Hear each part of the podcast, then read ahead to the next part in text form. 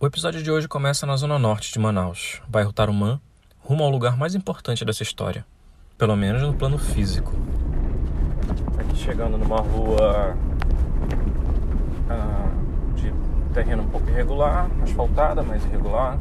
Era um domingo nublado na capital do Amazonas, onde dirigia meu carro barra estúdio de podcast para encontrar com meu entrevistado. Um lugar com bastante natureza, onde só a própria estrada e as, e as casas, né, os terrenos, os muros são esse sinal de interrupção dessa natureza. O Tarumã forma a parte noroeste de Manaus do mapa. É onde urbano e rural começam a se confundir, com claros sinais de intervenções recentes na mata. O meu destino era uma rara exceção. E agora parei diante de uma ponte de concreto que não sei bem, não tenho referência se um carro passaria por ela, apesar de aparentemente não ter problema. Depois eu descobriria que até micro-ônibus passava por ali. Mas. Mas eu acho que eu não vou arriscar. Marcha ré e eu vou andando. Porque eu não tenho seguro.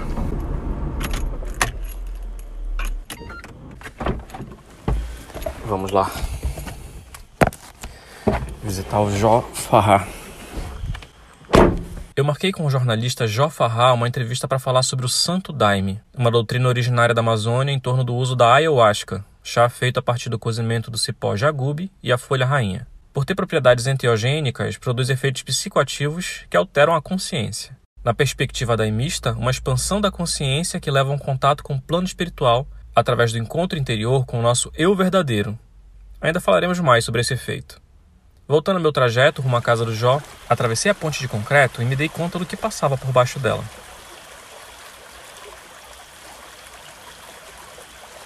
Era um igarapé. Tudo bem, estamos falando de uma cidade cuja região está situada na maior bacia hidrográfica do mundo. Manaus é cheia de igarapés, mas esse tinha uma nítida diferença em relação aos demais que cortam bairros e desaguam, em sua maioria, no Rio Negro. Esse é limpo, cercado por árvores, sob uma sombra que traz a ideia quase irresistível de tomar um bom banho, mesmo com a água batendo no joelho de um cara com 1,76m de altura, como a entrevista por fazer um pouco mais adiante. Numa placa tinha escrito: Igarapé Água Branca. Eu já estava achando tudo muito familiar. A sensação de que já li algo a respeito na mídia, embora não esperasse aquela atmosfera ali. Como o som ambiente já sugere, era um lugar muito agradável. Mas precisava encontrar o Jó.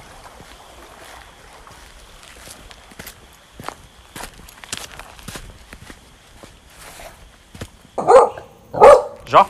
Jó. Tudo bom?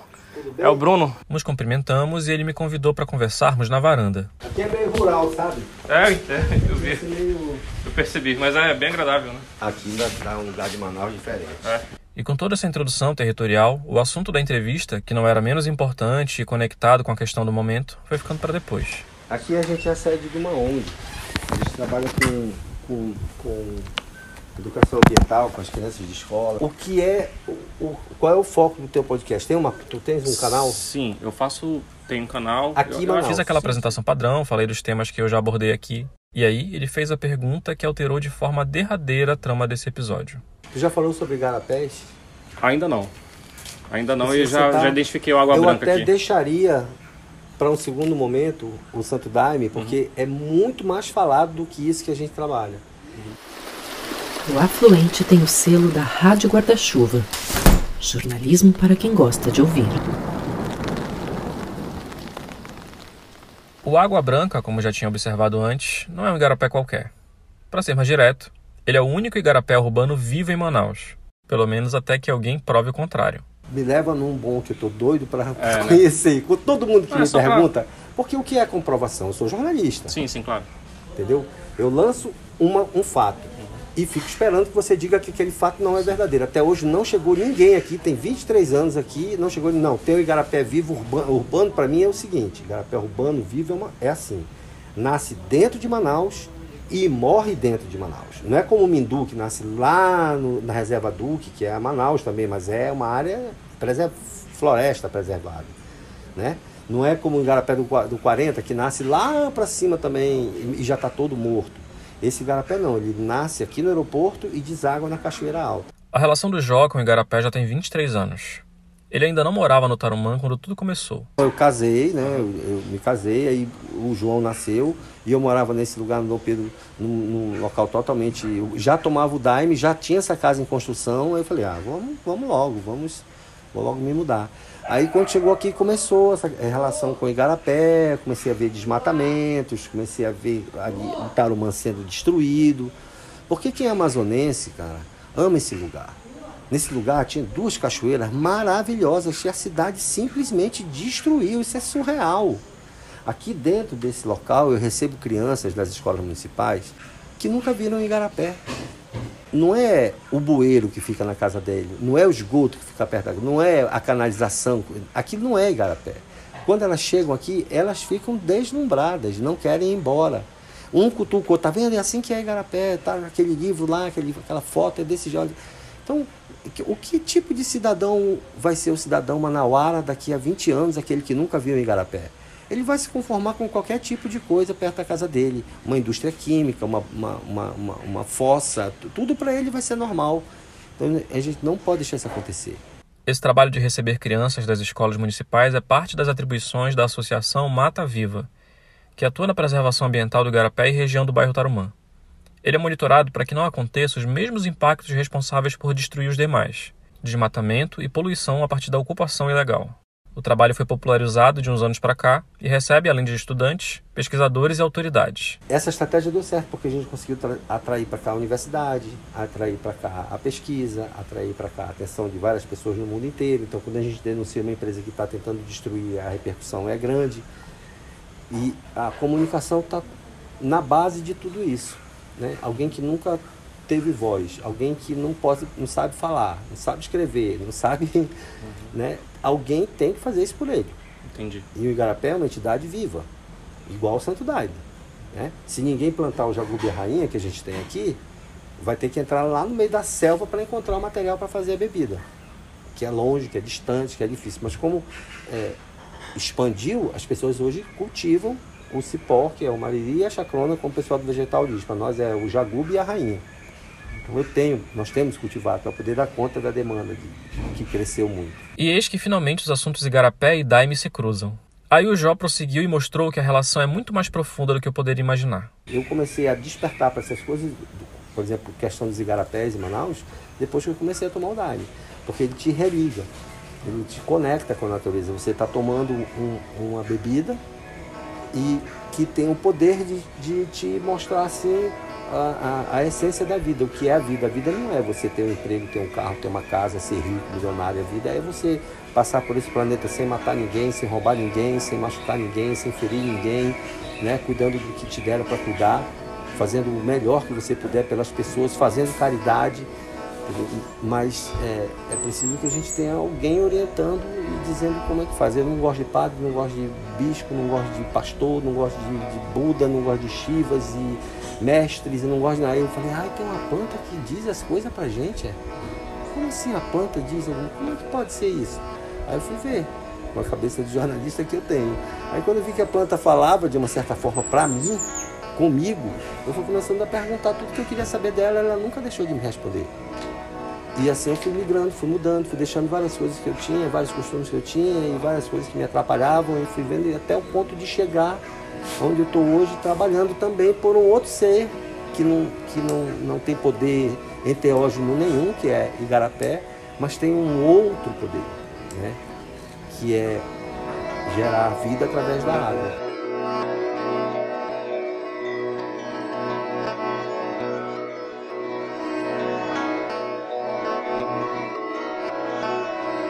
Despertar para uma consciência ambiental e dedicar a vida em ações de preservação não demanda necessariamente uma catarse espiritual, imagino.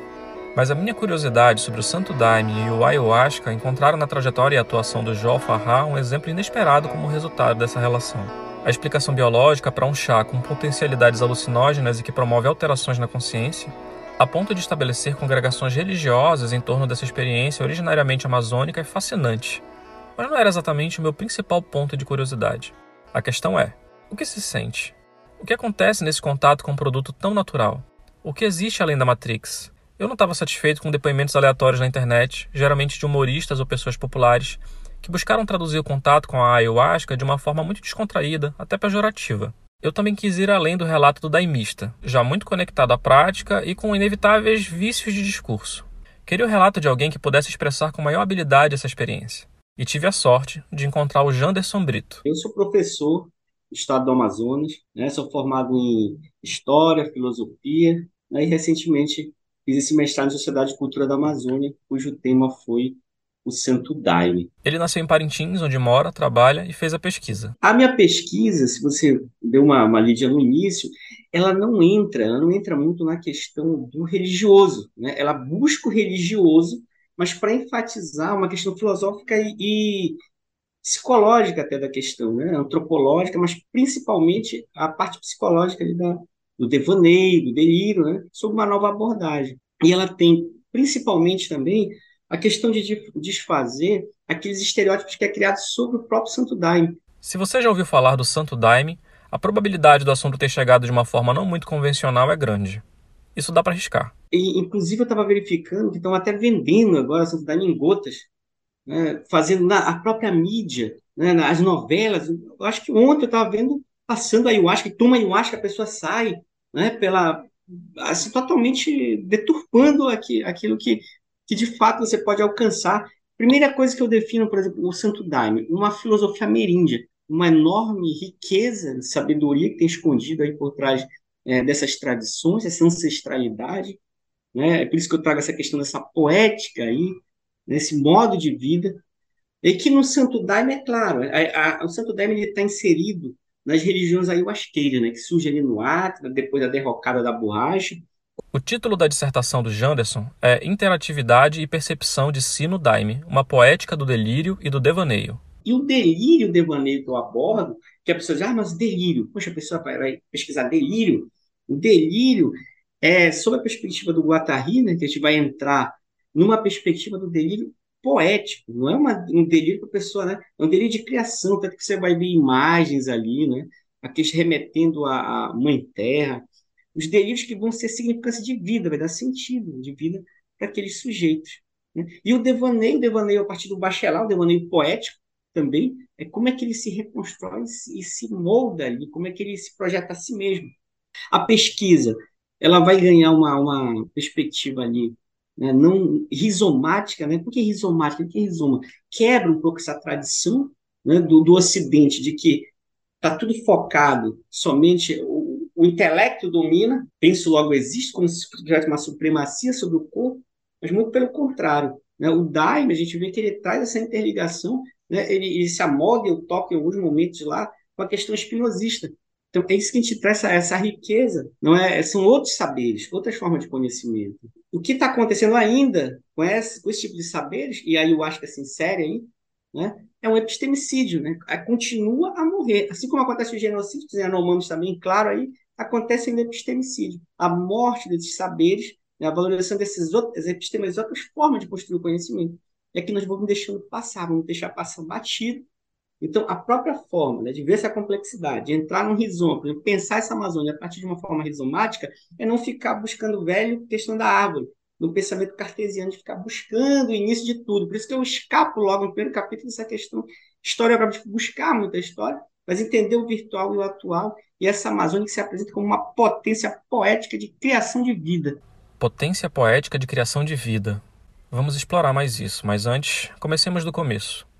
E é importante saber que, para chegar a essas conclusões, o Janderson precisou se integrar à Igreja Céu de Jesus Menino, em Parintins. Participei das sessões, senti o que, o que eles sentem também, porque foi uma, uma prerrogativa que foi pedida pelo presidente né, da sessão. Ele disse: olha, você pode participar, você pode pesquisar aqui, desde que você participe conosco, que você sinta também a própria bebida.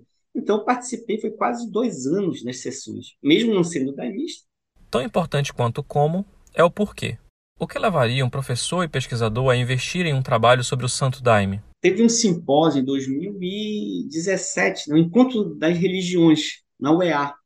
Foi quando a Maria Bethânia, deixa eu mostrar até para você um, livro, ela tem um livro chamado Epistemologia e Saberes da Ayahuasca. Então, nesse momento, me desperta né, o interesse, porque primeiro eu já senti essa questão do preconceito às religiões de matriz africana. Embora não seja vinculado, mas sinto muito forte isso, desde pequeno, mesmo estando conectado à religiosidade católica, eu sinto esse, essa questão é, desse preconceito muito forte, a religião de matriz africanas, que permanece, que está até hoje nós no Brasil e na Amazônia não seria diferente. E outro, desde de criança, né, o meu pai ele sofreu crises esquizofrênicas, de esquizofrenia. Então eu convivi com aquilo. Então aquilo me mexia comigo no sentido de entender essa questão, como é que a mente entra nesse processo.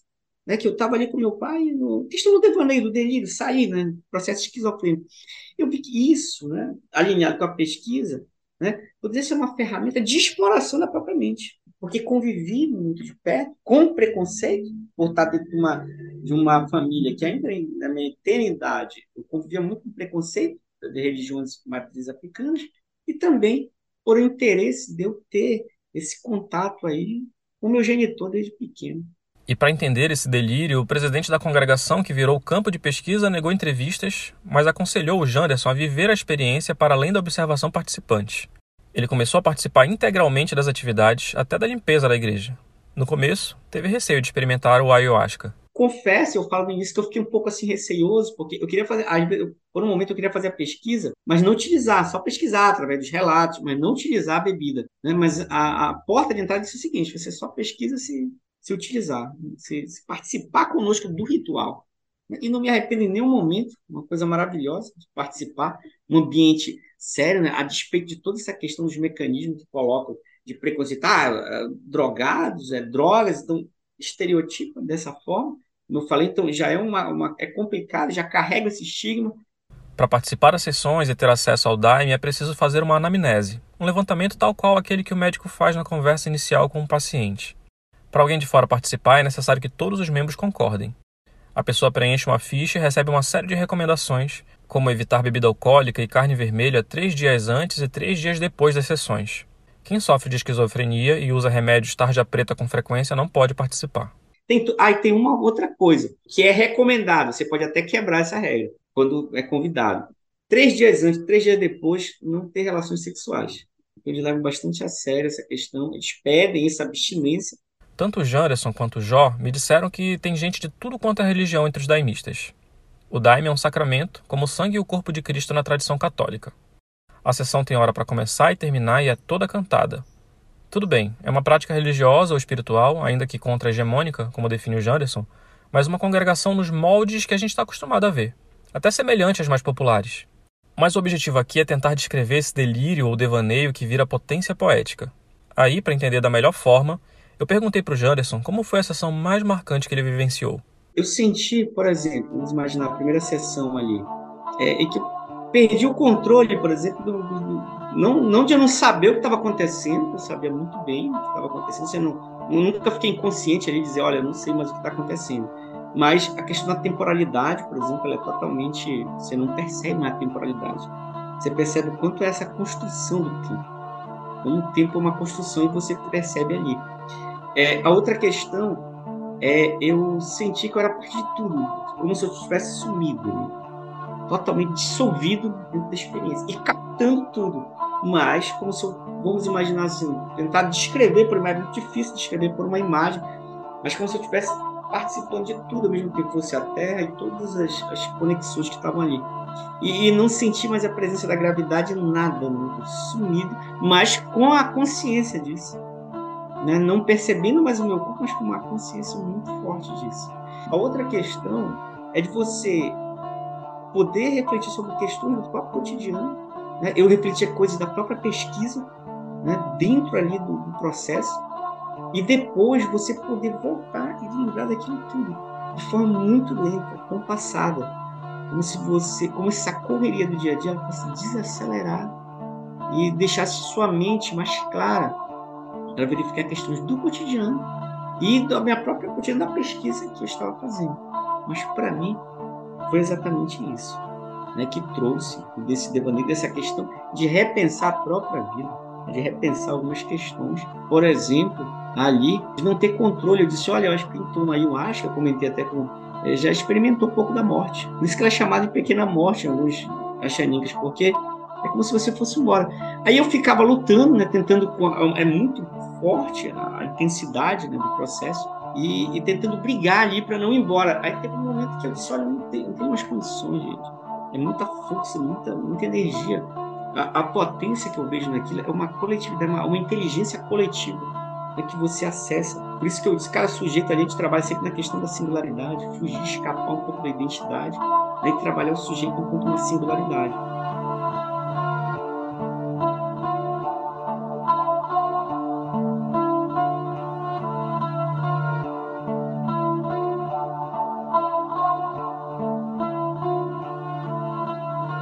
Sou filho de, de, de pai e mãe adventistas.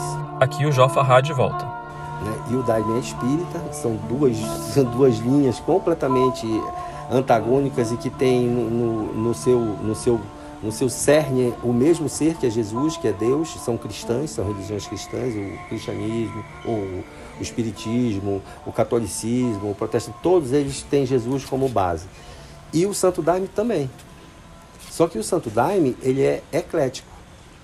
Eu estou falando da minha posição pessoal. É, um, é, uma, é uma doutrina que ela não diz que essa religião está certa e aquela está errada, que aquele que cultua isso está certo, que aquele que não cultua está errado. É você consigo mesmo. Quando você toma essa bebida, embora exista todo um ritual de cânticos e de louvores, mas é, a tua fé, a tua base, tudo que você tem já embarcado enquanto ser humano, enquanto conhecimento, tudo isso você vai questionar, porque o, o, o a ayahuasca é um chá de quebra-egos. Eu diria que é uma máquina de dissolver egos, o ayahuasca, porque ela atravessa o sujeito de forma a não deixar toda aquela cápsula que você colocar do processo civilizador, né, a moralidade, eu diria que é um processo ético, estético, político, ayahuasca, né, de, de uma filosofia ameríndia da Amazônia. Ético, estético, político, ele trabalha você dissolvendo aquilo que é colocado para você como verdade o tempo todo. Né? Então, trabalha nesse ponto né, muito forte para que você possa repensar o vivido a partir de entrar nessa zona de intensidade do que alguns teóricos vão chamar né, o hard, a gente vai ter o próprio Deleuze do comum, acessar esse comum, acessar essa, é, esse sujeito para além dessa identidade, é o sujeito da identidade, não, ele estilhar essa identidade. Né? Por isso que eu, eu faço uma ligação muito forte essa questão aí é, de você se deixar. Por isso, está em mal poiese. A sua poiese é isso, não figurar no sujeito em si, né? mas buscar acessar essa, essas coisas que estão fora de você, essa singularidade. É você se perceber como parte integrante e aí rompendo. A gente traz uma rompendo aquela dicotomia velha que o Ocidente carrega ainda, né? De, de, de separar natureza e cultura. Aí é, outra, é outro ganho né? que você sente na experiência. Salto poiese nessa questão, rompimento das barreiras de, embora já se tenha muito colocado, mas ainda persiste, perdura essa dicotomia entre natureza, né? humano e natureza, cultura e natureza. Né? E ali você vê esse laço fino indo embora. A máquina de dissolver ego se encarrega de explicar porque nem sempre a experiência é só bela e filosófica, pelo menos para alguns. Você sentar-se num divã ali com um psiquiatra, né, com alguém, ouvir só que o psiquiatra é você mesmo né, você não vai ter ninguém ali para. O diálogo vai ser com você e, e para além de você, na verdade. O que, que acontece? É, é uma questão fisiopsicológica. Então, Daime ele vai ativar no sentido e vai fazer. Então, se você tem uma consciência moral, uma coisa muito forte ali em você, ah, fez algo errado, fez alguma coisa. E, e mesmo não estou nem levando para o lado moral, algo errado, certo? Mas ele vai fazer você, por exemplo, vômitos, né? Pessoas que vomitam né? bastante no processo, né? Eu, particularmente, eu é, durante todas as sessões que eu participei, participei por dois anos, isso não aconteceu comigo. Mas acontece praticamente, eu diria que com 100% das pessoas que estão ali. Mas eu entendo, e assim como eles veem também, é mais uma questão fisiopsicológica. Aquilo ali que a pessoa está passando, ou lá, através do vômito, algo assim, é, é, na verdade são questões psíquicas que estão guardadas. É como se o Dani estivesse fazendo uma limpeza. Então, um, é um interlocutor que ele diz que ele, olha, quando tomei a primeira vez é como se eu tivesse ficado na frente do espelho. E aí eu vi tudo que eu fazia de errado, tudo de ruim que eu passei, né, que eu fazia. E então aquele ele sentir vergonha de mim mesmo, sentir vergonha de ter aquelas atitudes. Isso vendo numa sessão, né, isso sob o efeito da, do Santo Daime. E aí, claro, né, na verdade, quando o Daime, olha, apesar de eu não vomitar, por exemplo, mas ele traz, vamos imaginar, você já se pensou numa situação que você está totalmente fraco, doente, ele praticamente faz uma simulação. Você entra como se fosse num simulador, em que vai simular suas as sensações mais ruins que pode lhe acontecer. E como é que você reage? Ah, tu vai pedir socorro, tu vai correr? Para onde? Não tem para onde correr. Ele vai simular em você e você vai participar dessa simulação, dessa, dessa tecnologia incrível que traz uma incrível sabedoria para a gente dos povos amazônicos e que a gente continua usando na contemporaneidade. Aí não é tão simples reunir um grupo numeroso de pessoas, como as igrejas católicas e evangélicas reúnem, sabendo que boa parte delas pode passar mal e precisar de um apoio. O pastor sempre diz: chame mais um, convide o seu irmão, a gente precisa salvar as pessoas e falar de Jesus. E tudo. Chame O Daime é o contrário, o Daime não tem convite. Tem, tem um hino que diz: não tem convite, não se pode convidar. Se convidar é erro fraternal, não é um erro mortal. Você comete ali um erro de chamar alguém que não é um erro, né? É apenas um, uma coisa fraterna que você vê uma pessoa que está dizendo, pô, eu queria experimentar, e... mas as pessoas chegam sozinhas. Quase todos que chegaram aqui chegaram sozinhos. É claro que se eu tenho um grande amigo e ele me vê vindo para. Eu, eu, vim para cá assim, todos os amigos que eu tinha do nada sumiram. Eu falei, onde vocês estão indo, cara? Vocês não saem mais, a gente não bebe mais, não toma um, não sai mais fazer nada. Não, tá, tô no Daime e tal. Porque o Daime, ele, ele é incompatível com bebida alcoólica, ele é incompatível com droga química, ele é incompatível. O Daime só é compatível com coisas naturais. Porque quando ele toma essa bebida, ela é vomitativa. Naturalmente, você, você cura as suas doenças do corpo vomitando, botando para fora aquelas impurezas. E ali também vai a impureza espiritual junto, entendeu? Uma coisa junto com a outra.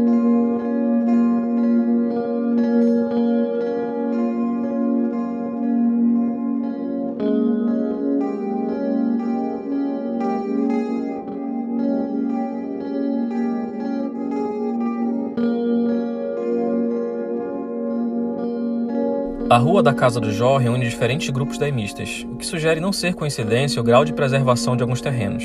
O encontrar o verdadeiro eu, a máquina de quebrar ego, a experiência em que o próprio corpo e o ambiente ao redor se transformam na mesma coisa dão pistas sobre a relação do Jó com o Igarapé. Essa experiência espiritual que eu tenho com o Ayahuasca, com o Santo Daime, me levou a esse trabalho ambiental que ali nós temos duas mil mudas de árvore a gente precisa levar isso para a beira dos igarapés. E as árvores que nós temos aqui são árvores daqui da margem.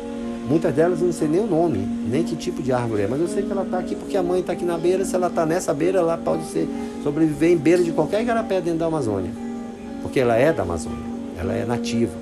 Então, nosso trabalho é um dia chegar ao ponto de ter aqui o nosso viveiro só com mudas de árvores que ninguém conhece que ninguém dá importância, porque quando você destrói, perde a, perde a matriz. Né? E são árvores incríveis. A partir do efeito dessa transformação na vida do Jó, eu propus ao Janderson um exercício de imaginação. Como poderia ser uma sociedade na qual o Santo Daime é adotado como doutrina hegemônica, a mais popular? O que, que traria de ganho, por exemplo, uma expansão para além das questões morais, né? se você, talvez, na verdade, nós pudéssemos ter uma retomada daquela sociedade sem Estado, e como os, os indígenas, né, os povos indígenas habitavam aqui. A gente sabe que o, o Estado é uma criação moderna, uma criação recente, né, e quem sabe é, expandir essas questões, talvez é, você pensa nessa essa contribuição das tradições, eu penso no termo que o, que o Guattari usava de ecosofia. Então, daime, o que é essa ecosofia? Né? Não adianta mais você fazer aquilo, ah, a Amazônia está sendo destruída, vamos preservar, preservar. Não dá mais para ficar só no ambiente. Então é uma trilogia. Né? Então o Daime entraria. Que, que, como é que entraria essa ecosofia? São três pontos. A primeira, o ambiental, claro, não dá para ficar naquele coisa só ambiental, uma ecologia, uma ecologia profunda, uma ecosofia que pegasse a subjetividade humana né, e a subjetividade social e o Daime, essa ponta, essa ferramenta, essa ponta do iceberg, poderia nos ajudar nessa ecologia mental, numa reconstrução de percepção, mudar nossa percepção em relação a esse atolamento que nós estamos vivendo no sistema do capital. Então, o Daime poderia oferecer essa ponta, mas se tivesse uma valorização desse ponto de vista, até para fazer estudos de ampliação do funcionamento das subjetividades humanas, e seria de grande valia, de grande, um grande poder de transformação da sociedade. Desse ponto de vista, é essa potência que a tecnologia, a tecnologia do sensível, vou usar essa, essa expressão para definir a ayahuasca, uma tecnologia do sensível que traz uma profunda sabedoria meríndia. Nós poderíamos sim aproveitar para além das velhas dicotomias de bem e de mal, atravessar isso e poder trazer uma renovação de percepção, uma renovação de percepção para nossa sociedade, né?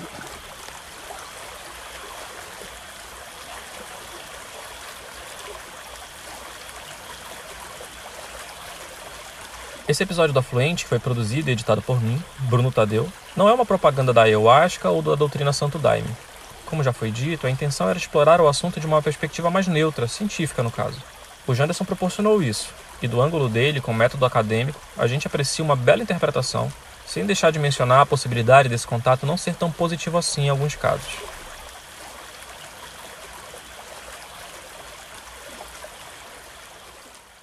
O Afluente faz parte da Rádio Guarda-Chuva, a primeira rede de podcasts exclusivamente jornalísticos do Brasil.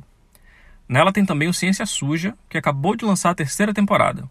Conduzido pelo Telro Prete e Thaís Manarini, ele é conduzido a partir de histórias que mostram como promotores da desinformação continuam atuando para corroer a ciência. Depois daqui, eu recomendo ouvir lá.